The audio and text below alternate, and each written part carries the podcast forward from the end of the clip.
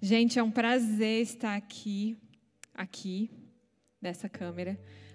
Desde que a gente começou, né? Desde que começou o isolamento, eu não, tive, não tinha tido oportunidade de vir ainda no templo, né? Eu fico em casa com a Betina, para que o Eduardo possa vir, para que ele também vá lá em Santa, na igreja. E é muito bom estar aqui de volta. E eu tive o prazer de ser convidada pelo pastor Jefferson mais conhecido como meu cunhado, para encerrar essa série do Never Alone, que é uma série que tem sido trabalhada esse mês de julho aqui na Juventude, aqui no Holy. E o Senhor me colocou um desafio no coração de compartilhar com vocês um pouco do meu testemunho, mas com um objetivo muito claro, não só de testemunhar, mas com o objetivo de inspirar as pessoas que estão passando pelo mesmo problema que eu já passei. E também para equipar as pessoas, os cristãos hoje que querem, que precisam ajudar outras pessoas que também estão passando por isso. E eu creio que qualquer crente tem que estar preparado, tem que estar equipado para ajudar uma pessoa a passar por uma depressão. A gente já ouve há muitos anos que a depressão é o mal do século, então há uns 10 anos atrás a gente já ouve isso. Hoje isso é muito pior principalmente pelo momento em que a gente está vivendo. A depressão continua sendo um problema muito grande da humanidade e, de alguma forma, em algum momento, você pode chegar a esbarrar e a conviver com uma pessoa que está passando por isso. Ou você pode estar passando por isso. É, então, foi com esse objetivo que o Senhor me propôs esse desafio de compartilhar um pouquinho com vocês hoje. Eu sempre compartilho do meu testemunho nos retiros da Casa do Oleiro mais ou menos já há uns cinco anos, desde o início, lá quando a Márcia me convidou, que foi um desafio, sempre é um desafio, mas lá eu tenho mais ou menos umas duas horas para falar, e mesmo assim o pessoal levanta a placa para mim dizendo que o meu tempo está acabando. E aqui eu tenho menos tempo, então eu vou ter que ser bem objetiva, porque senão vão levantar a placa para mim também. Eu quero conversar um pouquinho com vocês de como tudo começou, de uma forma objetiva. É, eu sofri desde muito cedo, desde que da minha primeira infância, com alguns sentimentos é, de rejeição, abandono. Eu sempre lidei muito com esses sentimentos desde que eu tinha mais ou menos um ano de idade, um e pouco. Foi quando os meus pais se divorciaram. Mas isso, é, esse divórcio foi, não foi o início, já foi um, um ápice de uma situação muito difícil na minha casa. Não cabe agora eu entrar em detalhes com vocês, até porque não daria tempo para fazer isso e não seria relevante para esse momento. Mas é, muitas brigas, muitas, enfim, muita, é, muitas dificuldades. E eu fui sofrendo com, com uma rejeição. Meu pai conseguiu a, a guarda depois do divórcio, foi uma luta judicial para ele conseguir. Ele conseguiu tanto minha da minha irmã com um ano, dois anos de idade. E a gente foi morar com ele.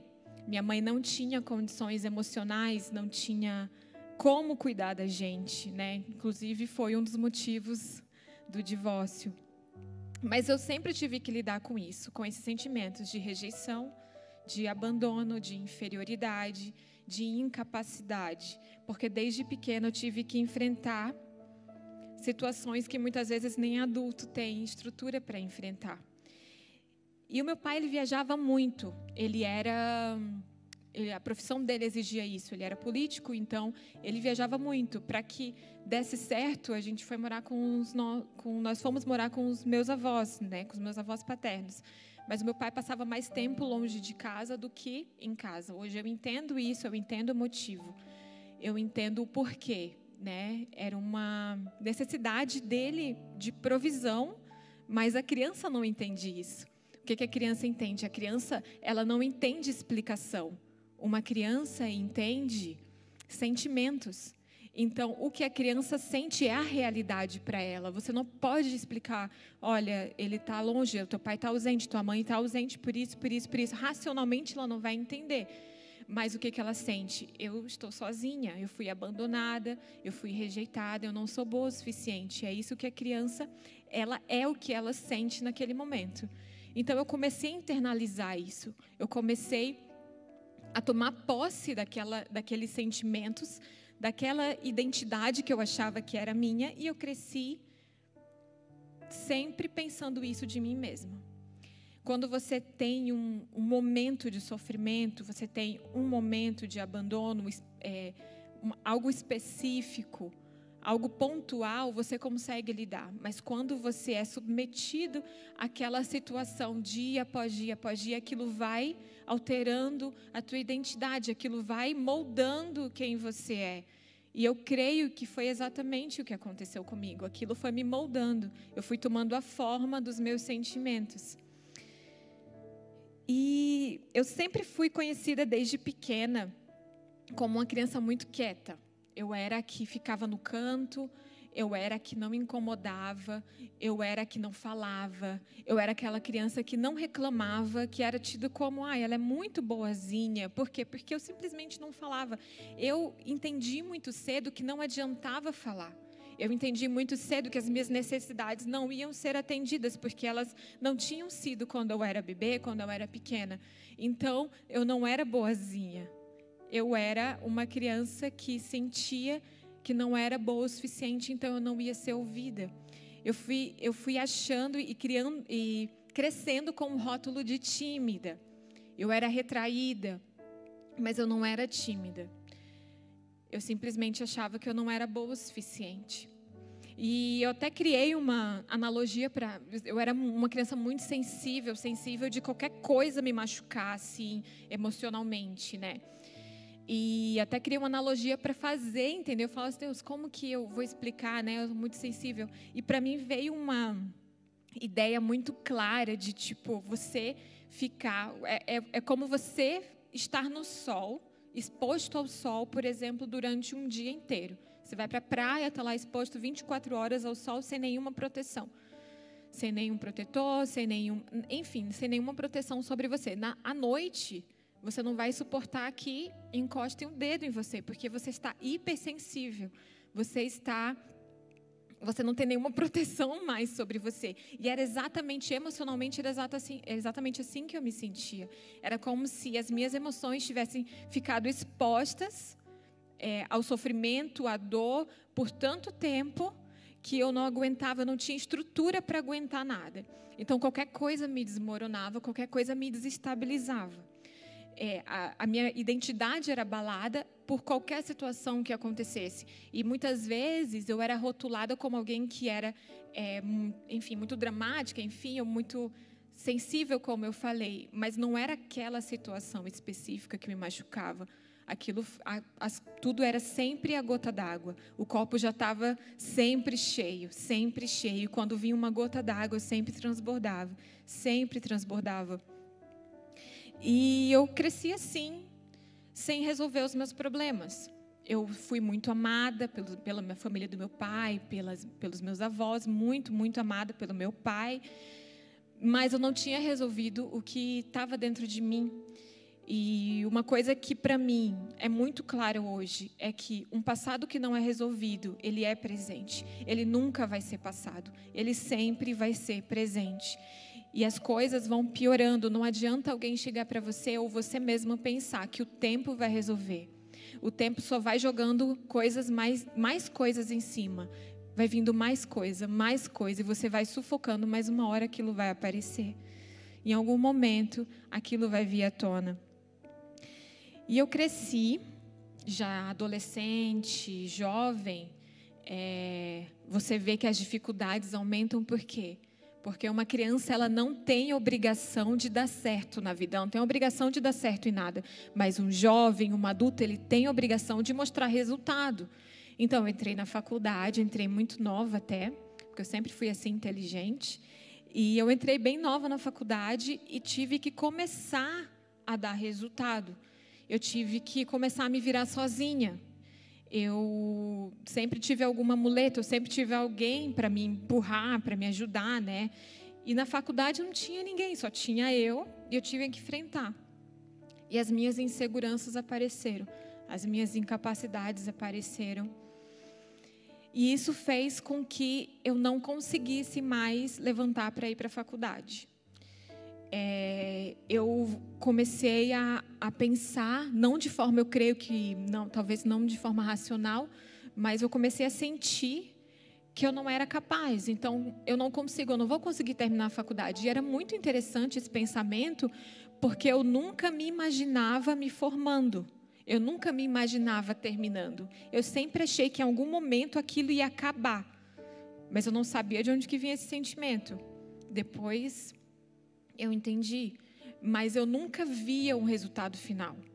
Então eu parei de ir. Eu não conseguia mais levantar. Acho que eu devo ter feito uma, um semestre, dois semestres, faculdade de direito, e eu não levantava mais. Para ir para para a faculdade, eu comecei a ter medo de ir para a faculdade, eu comecei a ter medo das pessoas que iam estar lá. Será que as pessoas vão. E isso, hoje eu, eu consigo raciocinar, mas eu não entendia de forma racional. Mas eu sentia: será que vão gostar de mim? Mas será que quando você é rejeitada da turma? Será que as pessoas, todo mundo vai ser muito mais inteligente do que eu? Sempre esse pensamento de incapacidade. E eu escondi que eu não estava indo mais. Meu pai não sabia, eu já morava aqui em Curitiba, né? Eu não sou daqui, então ele não sabia. E uma coisa foi levando a outra. Eu comecei a mentir para poder, é, para poder esconder. E eu achava não eu não vou precisar falar nunca para ele, porque isso tudo vai acabar. Não, vai chegar um momento que isso tudo vai acabar e eu não vou precisar contar e ninguém vai descobrir. E eu comecei a entrar numa bola de neve, de um sentimento de incapacidade. É, é muito interessante esse, esse ciclo que nós entramos quando a gente está nessa batalha contra a nossa própria mente. Porque você sente a incapacidade e você não faz o que você deveria fazer porque você se sente incapaz. Daí, por você não ter feito, você se sente incapaz de novo. Então, era isso que acontecia comigo. Não, eu não vou, eu não vou fazer nada agora porque eu sou incapaz. Aí depois, mas por que, que eu não fiz? Nossa, eu sou muito incapaz porque eu não fiz. E, e você tem que quebrar esse ciclo da tua mente em que você está, para você poder identificar de onde vem isso, senão você nunca vai sair. Senão você sempre vai entrar e a bola de neve vai crescendo, vai crescendo. E foi isso que aconteceu comigo. Eu me isolei, eu já estava morando sozinha aqui, então eu me isolava, eu dormia até muito, dormia muito. Eu muitas vezes eu virava madrugada, dormia o dia inteiro porque eu não queria enfrentar a minha vida. Tudo para mim era muito muito sem esperança muito sem razão e muito sem motivo. Até que chegou um momento que eu estava nas férias em casa, sem ninguém saber de nada, que eu falei, quer saber, eu entrei num ciclo que eu não sei mais como sair, ninguém sabe o que está acontecendo comigo, então eu vou resolver. Sabe aquele sentimento que eu falei para vocês de isso tudo vai acabar e ninguém nunca vai descobrir? Então resolvi acabar com tudo para que ninguém descobrisse, acabar com o meu sofrimento, acabar com a minha dor, porque eu não achava que para mim não tinha mais saída. E eu tinha 19, não, 18 anos. Tipo, é o fim para mim. É o fim e eu não consigo mais. E foi isso que eu tentei fazer tentei fazer com que fosse o fim. E numa noite, é, eu creio que muito, muito desesperada, pelo que eu lembro, eu tomei alguns remédios, muitos remédios, mas Deus é tão bom comigo, tão, tão bom comigo, e Ele tem um plano tão maravilhoso para minha vida. Ele já tinha naquele momento que uma pessoa descobriu, chamou o meu pai e ele me levou desacordada ainda para o hospital. E lá eles conseguiram tirar a medicação, eu vomitei tudo, fizeram uma lavagem. E foi ali que a minha família descobriu que eu precisava de ajuda. Porque eu não pedi para eles. Foi da pior forma possível que eles descobriram que eu precisava de ajuda. Aquele foi um grito da minha alma para eu poder dizer: eu estou desesperada e eu não sei como resolver, eu não sei como lidar com as minhas dores, eu não sei como lidar com a minha batalha na minha mente, eu não sei o que fazer. E foi ali que o meu pai, já desesperado também, ele falou para mim que ia me ajudar. Eu não tinha falado toda a verdade, mas ele falou que ia me ajudar, que eu, que, ele, que eu ia ficar lá com eles, que eu ia ter um tratamento, enfim. Eu comecei a fazer um tratamento com um psiquiatra, com um psicólogo, fui diagnosticada com depressão, depois com transtorno bipolar, tudo que psiquiatra tem, me colocaram lá na, na lista, eu comecei a tomar muito remédio. E eu fiquei feliz quando aquilo tudo começou a acontecer, porque quando eu comecei a tomar os remédios, quando eu comecei a tomar um antidepressivo, eu falei: Uau, agora minha vida está resolvida, eu nunca mais vou sentir aquilo que eu estava sentindo. Então eu achei que aquilo era a solução para a minha existência, depois de 20 anos de sofrimento. E eu comecei a fazer esse tratamento. Chegou um, um ponto assim que a minha família não me deixava ir no banheiro sem. É, se eu trancasse a porta, eu não podia trancar a porta, então no banheiro não tinha chave. Muitas vezes eu dormia na cama com, com meu pai ou então com a minha irmã, porque eles tinham medo do que eu podia fazer. E só que aquilo não era vida, né? Eu não tinha encontrado a cura. Eu tinha um diagnóstico, eu tomava o remédio, aparentemente eu tinha ajuda, mas eu não tinha tido ainda acesso à cura. E a, e a depressão, se eu pudesse definir assim, é, até orei, perguntei para o Senhor, pedi para, né, enquanto eu estava fazendo, escrevendo tudo isso, o que seria, de, o que seria a depressão para mim, no meu contexto na minha história, foi uma falta total de esperança, foi a ausência total de esperança. Da mesma forma que eu não conseguia ver o final da faculdade, eu não conseguia ver o final de nada na minha vida. Eu sempre achei que em algum momento eu ia morrer jovem, que não ia ter nada mais para frente eu não conseguia ver isso. Então, a, a, depressão ela faz isso, ela te tira totalmente a capacidade de você ter esperança e de planejar. Então, eu não tinha planejamentos para minha vida. Então, essa falta de esperança te leva a várias outras atitudes práticas no teu dia a dia. Se não existe futuro, se não existe esperança, se não existe objetivo, então eu não preciso tomar banho, então eu não preciso ir para aula, então eu não preciso me relacionar com as outras pessoas. Mas tudo isso tem um fundo maior é que a pessoa simplesmente não tem motivo para fazer tudo isso. E foi exatamente naquele momento era o que eu fazia. Mas, como eu falei para vocês, eu não tinha tido ainda cura, né? Eu tinha tido tratamento, eu achei que tudo ia se resolver, mas qualquer coisa também era um gatilho, então qualquer coisa que acontecia para mim era um gatilho para eu recair. E eu achei que ia ficar dependente de remédio por resto da minha vida. Muitas vezes a angústia me vinha de volta, daí eu comecei eu comecei a beber porque a, o remédio, a bebida me sentia, me faziam faziam com que eu me sentisse sendo outra outra pessoa. E aquilo me tirava da minha realidade. Eu também era uma pessoa, uma pessoa eu ainda gosto, mas não daquela forma. Eu era muito viciada em filmes, em séries, em livros, em qualquer coisa que me tirasse da minha realidade. Eu tinha muito essa fuga. Eu sempre imaginava um mundo que não era o meu, porque foi a forma que a minha mente encontrou de me proteger de mim, de me proteger dos meus pensamentos. Então, eu sempre tive muitos mecanismos e muitas fugas para o meu sofrimento, mas isso só fazia com que em algum momento eu tivesse que enfrentar eles de novo. Eu vim para Curitiba nesse contexto ainda de remédio, é, de tratamento. Aqui eu tinha acompanhamento psiquiátrico, mas eu comecei, né, eu já era crente, eu me converti muito criança ainda, né? Esqueci de falar isso, mas eu me converti criança. Eu já era crente, mesmo enfrentando tudo isso. E eu vim para cá, mas eu comecei a, a vi na igreja aqui, a ter um acompanhamento mais próximo. Mas eu lembro um marco na minha vida. Foi, eu creio que foi quando eu comecei o meu processo de cura. Foi um atendimento que eu tive com o pastor Sebastião. E ali naquele momento ele me fez, eu tive, foi depois de uma crise que eu tive, e ali naquele momento ele me ungiu. E foi bem interessante que ele me ungiu com óleo que tinha em casa mesmo. E quando ele estava me ungindo, quando ele foi orar por mim, quando ele estava me ungindo, eu senti, nossa, que cheiro bom, que cheiro bom. Daí ele falou assim, mas é óleo de cozinha.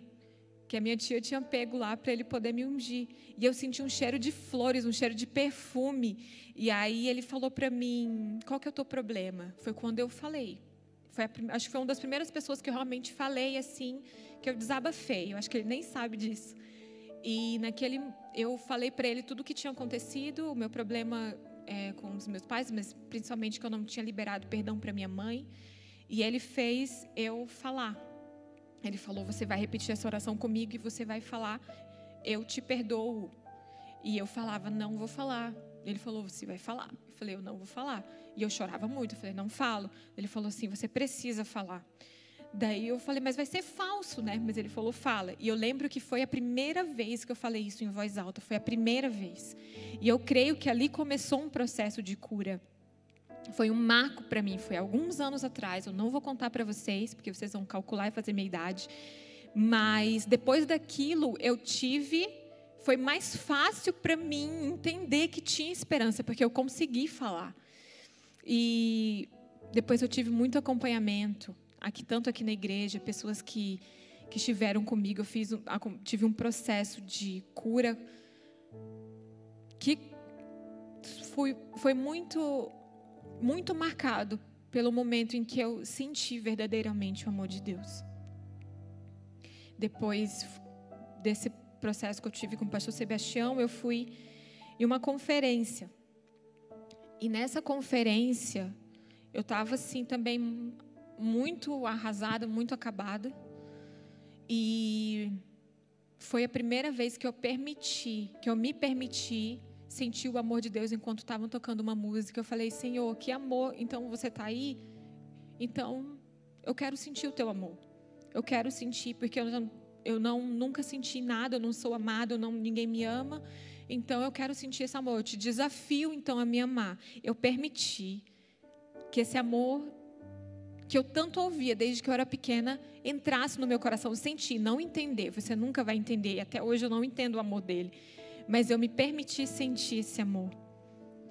E depois que você se sente amada por Deus, nada mais te satisfaz. Eu ouvi aquela música que eu, que eu amo, que a gente cantou aqui, Teu amor é tão mais doce do que tudo que eu já provei. E eu provei muitas coisas, muitas coisas. E realmente eu nunca senti nada tão poderoso quanto aquele amor o amor de Deus na minha vida. E eu queria, de uma forma é, mais prática, falar direto com você que está escutando, se você está ouvindo, ah, eu preciso ajudar alguém, eu preciso aprender está preparado para ajudar alguém que está passando por uma depressão. Então, eu te, eu te peço para você prestar atenção agora, eu vou falar com você. E eu anotei algumas coisas bem práticas que teriam feito total diferença na minha vida se alguém simplesmente tivesse me ajudado dessa forma. A primeira delas é simplesmente entenda. Quando você está passando por uma depressão, você é, é restaurador você se sentir entendido, compreendido e amado. Você não quer lição de moral nesse momento, porque o teu raciocínio não está funcionando muito bem. Então, se você tem um contato com alguém que está passando por isso, anota isso. Simplesmente entenda essa pessoa. Chega perto dela e fala assim: Eu entendo o que você está passando. Por que, que é tão poderoso a gente se relacionar com Jesus? Jesus, Deus Filho é muito poderoso porque a gente sabe que ele passou pelo que nós estamos passando hoje. Eu nunca tive dificuldade de me relacionar com Jesus. Eu tive dificuldade com Deus Pai porque era assim que eu via ele, muito distante, muito longe de mim. Eu tinha dificuldade de me relacionar com o Espírito Santo porque eu achava, muitas vezes eu ignorava, minha igreja achava que ele nem existia. Era como se ele não existisse. Mas com Jesus eu nunca tive dificuldade, mesmo quando eu estava é, sofrendo muito, e se eu fosse fazer alguma oração, eu fazia essa. Eu falava, Jesus, você sabe o que eu estou passando. Você já passou. Por quê? Porque a gente consegue entender, a gente consegue se relacionar com quem está entendendo a gente. É muito poderoso isso. Então, simplesmente entenda essa pessoa. Simplesmente diga que você a ama, que ela é amada e que ela não precisa se explicar. Você está ali Segunda coisa, não desmereça o sofrimento de ninguém. O maior problema do mundo é o meu, o maior problema do mundo é o seu. O maior problema do mundo não é a não é guerra, não é crise, não é nem o corona. A gente está passando por toda a situação, mas dentro do, do, da alma de cada um tem um problema maior do que esse. Então, o maior problema do mundo é o meu problema. Então a gente não pode desmerecer o que o outro está passando. Eu já ouvi muitas vezes, não para mim, porque eu acho que ninguém teve coragem de falar na minha cara, mas eu já ouvi muitas pessoas falando isso de outros. Nossa, é rebelde, rebelde sem causa. Nossa, está deprimido, está deprimida, mas tem tudo. Gente, se você não tem Deus, você não tem tudo. Se você não tem cura em Deus, você não tem tudo. Não quer dizer que se você é crente, você não vai passar por um momento de muito sofrimento. Não quer dizer isso. Aliás, Jesus prometeu que a gente ia ter sofrimento. Mas se você não tem uma cura do espírito, uma cura em Deus, você não tem tudo. Então, não desmereça o sofrimento do outro. Terceira coisa, não rotule a pessoa por uma fase em que ela está passando.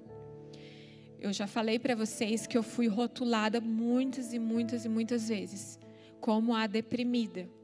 Nossa, ela é a deprimida, ela, ela é a Maria Mole, ela é a.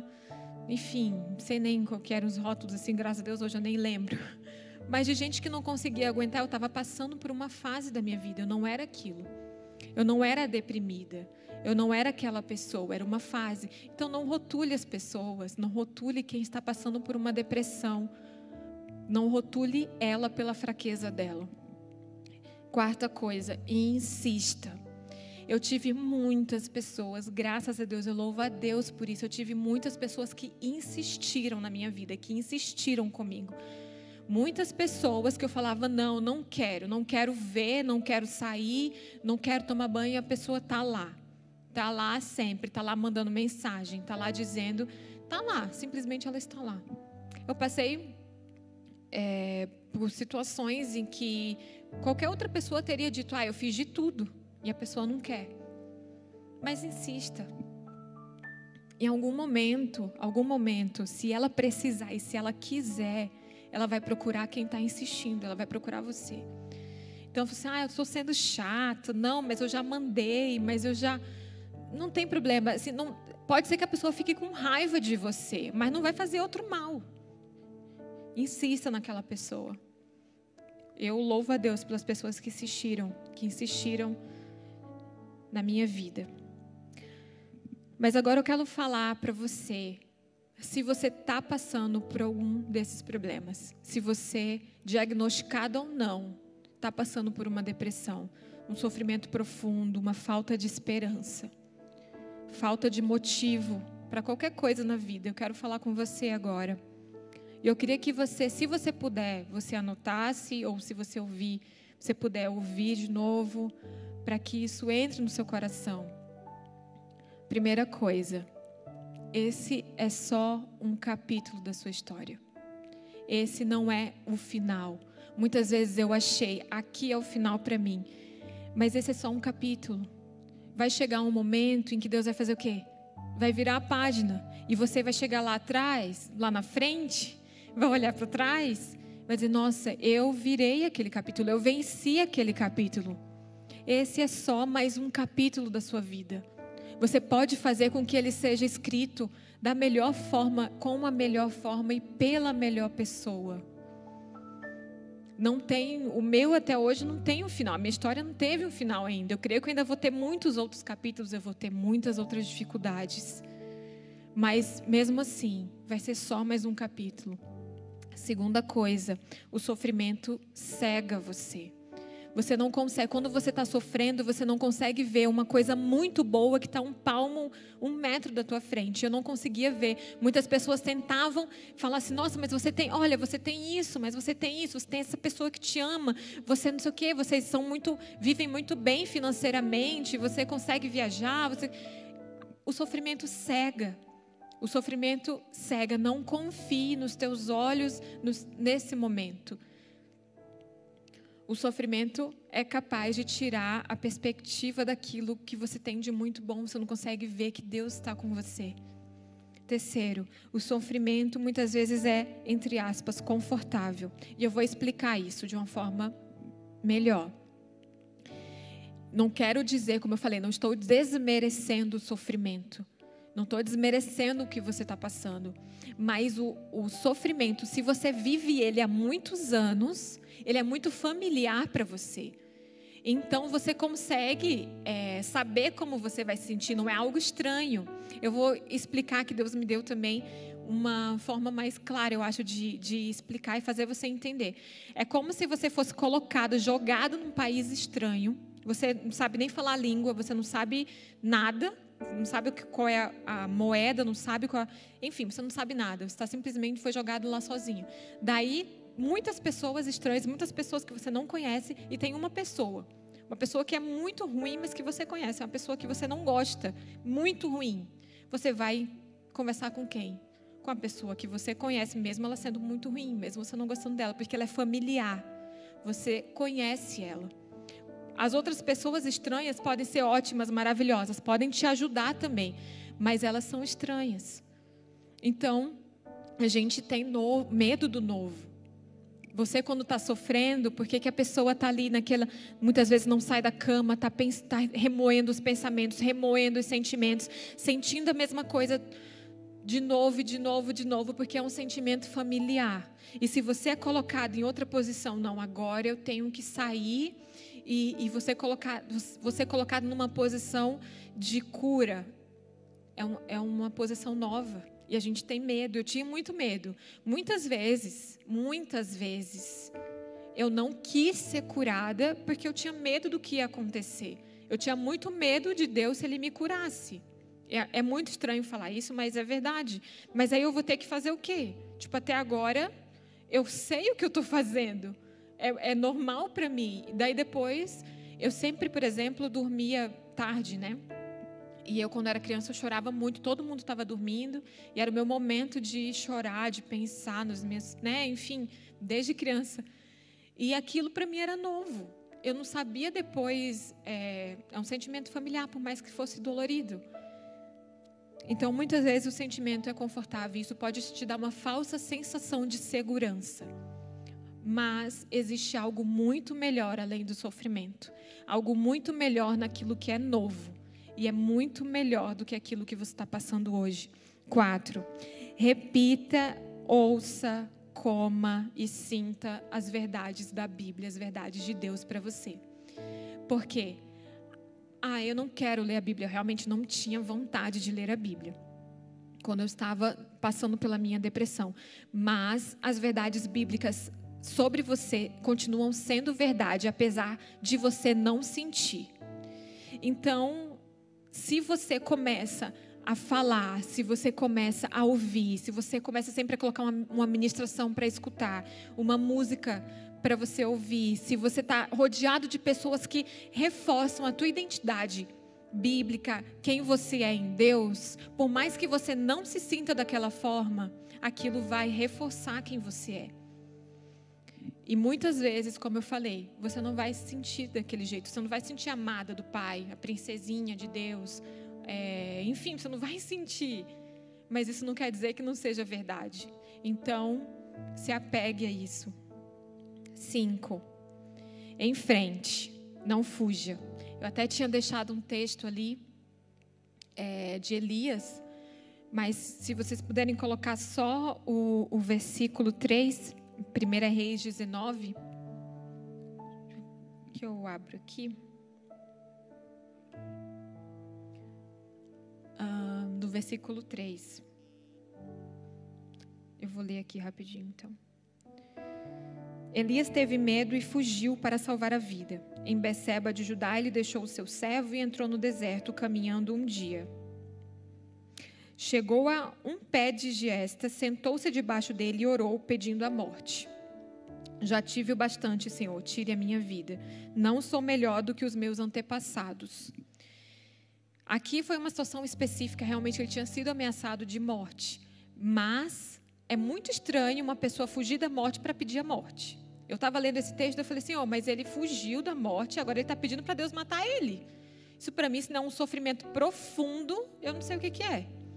Então é exatamente isso. Não é como se você quisesse que alguém viesse te matar. É que você simplesmente quer acabar com aquilo, você quer acabar com aquele sofrimento, mas você precisa enfrentar. Elias fugiu e ele caminhou, deixou o servo dele, ou seja, ele foi sozinho, fugiu e depois chegou para Deus e pediu a morte. Você precisa enfrentar aquilo que você está passando. Se permita sentir a sua dor, se permita sentir e viver aquilo naquele momento. Porque depois você não vai ter mais permissão para sentir aquilo e viver aquilo. Porque você vai passar para um outro capítulo da tua vida. Mas hoje você pode. Convide Jesus. Enquanto eu estava fazendo essa, essas anotações aqui, eu orei e eu falei: Senhor, agora eu vou voltar para fases e momentos da minha vida em que eu sofri muito. Então eu vou meio que reviver aquilo. Eu te convido, me dá a mão, eu te convido para você ir comigo lá.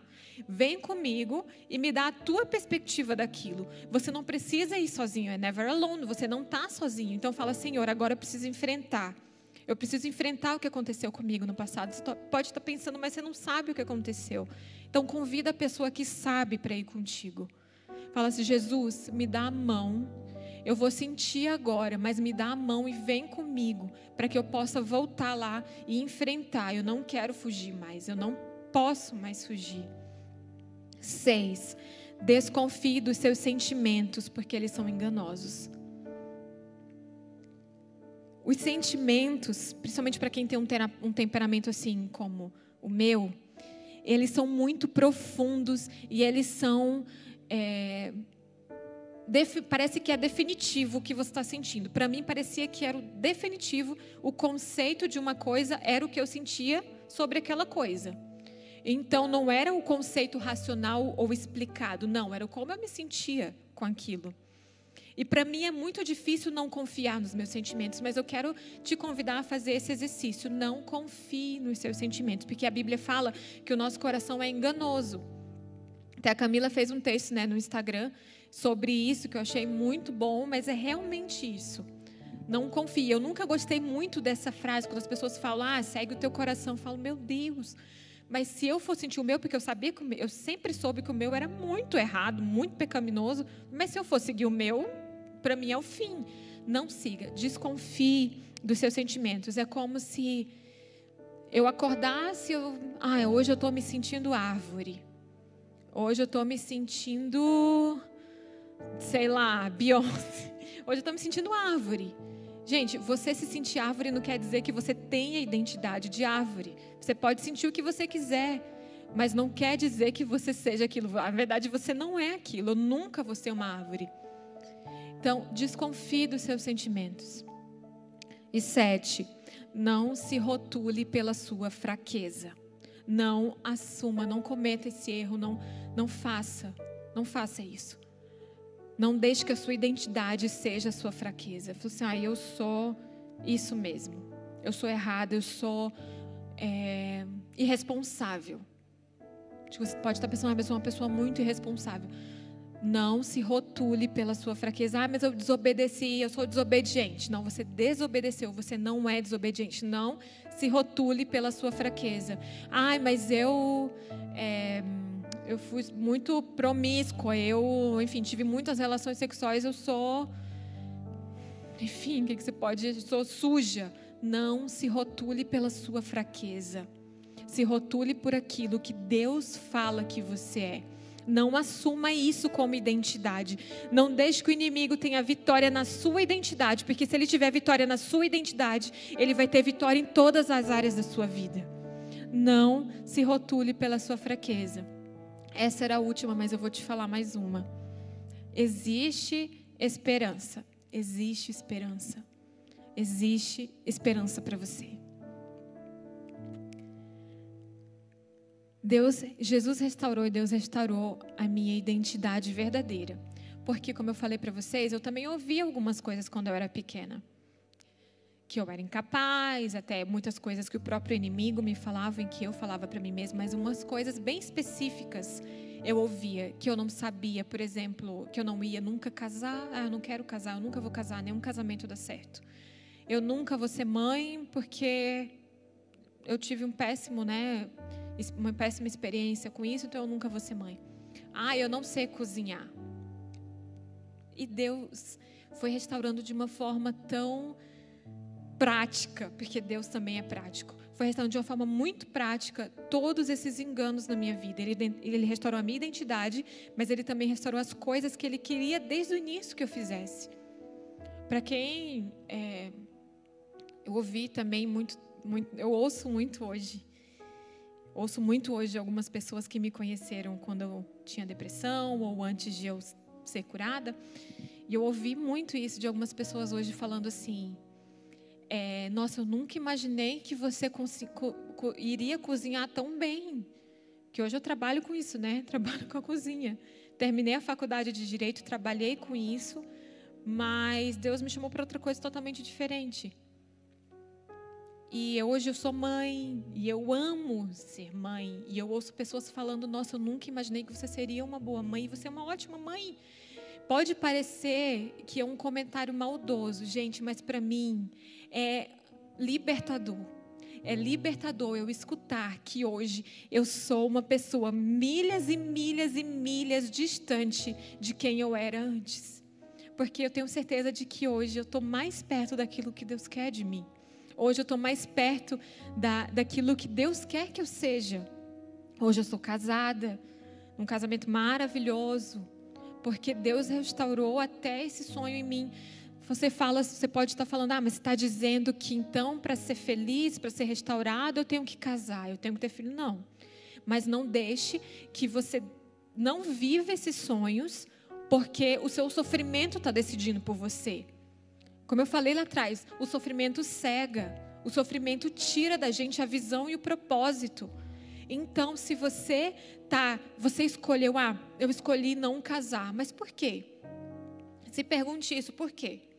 É porque realmente, não, eu sou uma pessoa curada, Deus me curou, aleluia, glória a Deus, não, minha identidade está totalmente restaurada e eu simplesmente acho que não é isso que Deus tem para mim. Ok.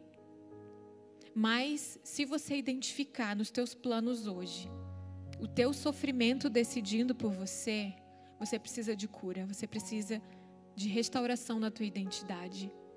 Não deixe que o teu sofrimento, que a tua dor tome as tuas decisões por você.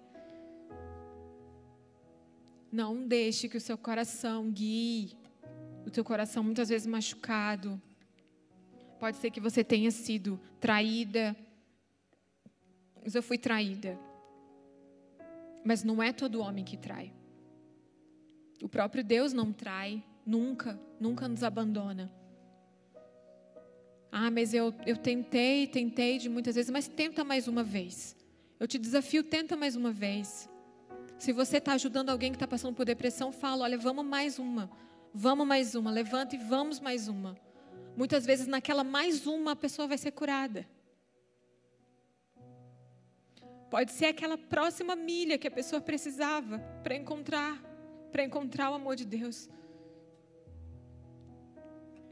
Então não deixe, não deixe que o teu sofrimento defina quem você é. Foi muito interessante o que aconteceu e agora eu vou falar antes do apelo isso. Foi muito interessante o que aconteceu essa semana, semana passada.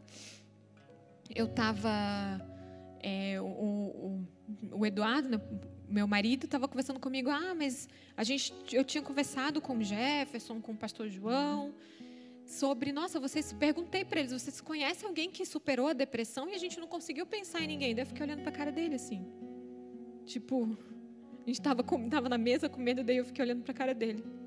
Falei, ele deve estar tá brincando, né? Eu falei, eu. Daí ele, mas você teve diálogo? Eu falei, sim. E na hora eu falei, ah, pelo amor de Deus, nem, nem o Jefferson, meu cunhado, nem o meu nenhum dos meus pastores, nem o meu pastor maior, nenhum, tipo, conseguiu pensar em mim. Daí depois ele falou assim, não, mas é porque você está tão curada que nem parece que você teve uma depressão. E eu quero que você chegue nesse momento da sua vida, que você olhe para aquele capítulo lá atrás e você pense, nem parece que era eu, porque realmente não era e realmente não vai ser. Que as pessoas não consigam imaginar que você viveu e passou por aquilo. Quem me conheceu há 10 anos atrás, 15 anos atrás, não me conhece hoje. Se alguém diz assim, ah, eu conheço ela, nossa, eu estudei com ela, conheço ela, não me conhece hoje. Porque eu realmente hoje não sou quem eu era naquela época, hoje eu sou outra pessoa. E é exatamente isso, é essa proposta que o nosso Deus tão lindo, tão maravilhoso tem para você hoje. Ali naquele capítulo de Elias foi só mais um capítulo. Depois Deus virou a página e a, e a história continuou. Para você vai ser assim hoje. Então, meu apelo, meu apelo hoje eu, eu sou uma pessoa que sente muito, né? Eu sou bem filler também, às vezes eu vejo umas coisas, mas o meu apelo hoje foi de algo que eu senti é, no final de semana passado. E é, se você está batalhando com isso, com na tua mente, os teus sentimentos de Será que tem alguém? Essa é uma das perguntas. Será que tem alguém hoje que está sentindo o que eu estou sentindo, Deus? Pode ser que você tenha feito essa pergunta. Deus, eu estou aqui sofrendo. Será que tem alguém no mundo que está passando por, pelo que eu estou passando agora, que conseguiria me entender? A resposta de Deus hoje para você é sim. É sim. Existem outras pessoas, mas principalmente existe um Deus que já passou por muito sofrimento, já passou por muita dor e Ele entende o que você está passando. Eu te desafio a falar, fale nos comentários, você que está assistindo agora. Abra, peça ajuda, não tenha medo de pedir ajuda. Peça ajuda e você vai ser ajudado. O socorro vai vir do céu, mas também vai vir de quem está perto de você. Nós estamos aqui, Deus está com você sempre, eis que estou convosco todos os dias. Mas nós estamos aqui também e nós podemos te ajudar. Eu vou orar agora. Eu vou orar agora por você. Feche seus olhos, você está em casa. Se você conhece alguém que está passando por isso agora também, em, se coloca em posição de intercessão. Espírito Santo de Deus, o teu amor é tão mais doce do que tudo que nós já provamos.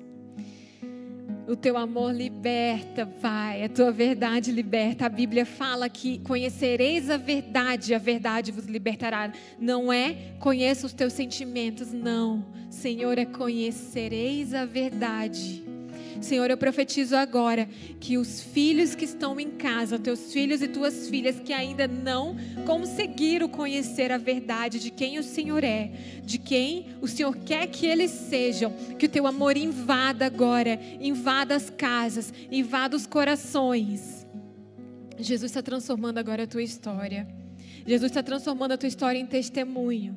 Jesus está transformando teu dor, teu, tua dor e o teu sofrimento em riso encantos de alegria. Você vai poder testemunhar, você vai poder falar, mas você está sendo curado agora. O rio de Deus está tá sendo, está fluindo daqui até a sua casa para libertação, para cura, para transformação. Eu creio agora que casamentos, planos de casamento estão nascendo, sonhos de maternidade estão nascendo, sonhos que estão saindo agora que tinham sido enterrados agora estão sendo ressuscitados. Que você conheça o verdadeiro amor que transforma a tua identidade. Identidades restauradas agora eu profetizo, Senhor. Identidades restauradas no Senhor, em nome de Jesus. Depressão, você tem um momento para acabar. Você tem um momento para terminar. Nós agora te identificamos e você tem um momento para acabar. Você não é o fim dessa história. Senhor, inunda essas vidas com teu amor, Pai. Com teu amor, Deus. Em nome de Jesus, Pai. Em nome de Jesus. Amém.